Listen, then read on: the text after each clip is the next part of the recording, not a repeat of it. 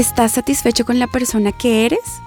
Este es un mensaje escrito por Mary Lowman de The Christian Working Woman en español. Debo confesar que me tomó mucho tiempo aceptar la forma como Dios me creó. Tenía una idea preconcebida de que debía ser de cierta manera y como no lograba encajar en esos estándares, me sentía muy frustrada. Después de varios años de estar inconforme conmigo misma, descubrí que Dios tenía un propósito con mi vida. Finalmente, he aprendido a valorar y disfrutar el diseño original. Sin embargo, aceptarme como soy no significa que no tenga intenciones de crecer para ser mejor.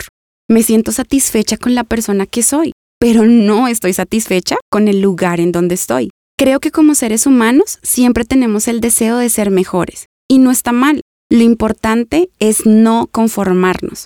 Miremos algunas áreas donde a menudo nos cuesta aceptar quiénes somos y al mismo tiempo corremos el riesgo de estancarnos. El primero es nuestro cuerpo.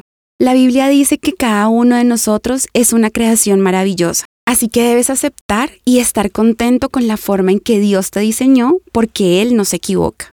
¿Te miras al espejo y te quejas de la forma de tu cuerpo, tu cara, tu cabello, tu estatura?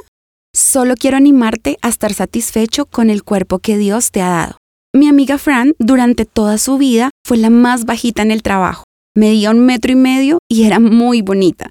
Con su corta estatura, nunca intimidó a nadie y fue fácil para ella ser amigos.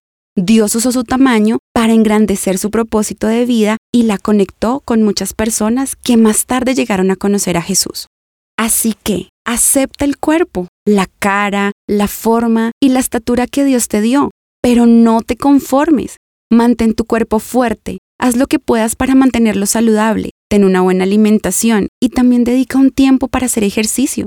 Estar satisfecho con tu cuerpo no significa que no lo cuides. En el episodio de mañana hablaremos de otras áreas de nuestra vida donde debemos estar contentos con quienes somos, pero sin resignarnos. Encontrarás copias de este devocional en la página web de christianworkingwoman.org y en español por su presencia radio.com. Búscanos también en tu plataforma digital favorita. Estamos como The Christian Working Woman en español. Gracias por escucharnos. Les habló Giselle Quiseno con la producción de María Alejandra Fajardo.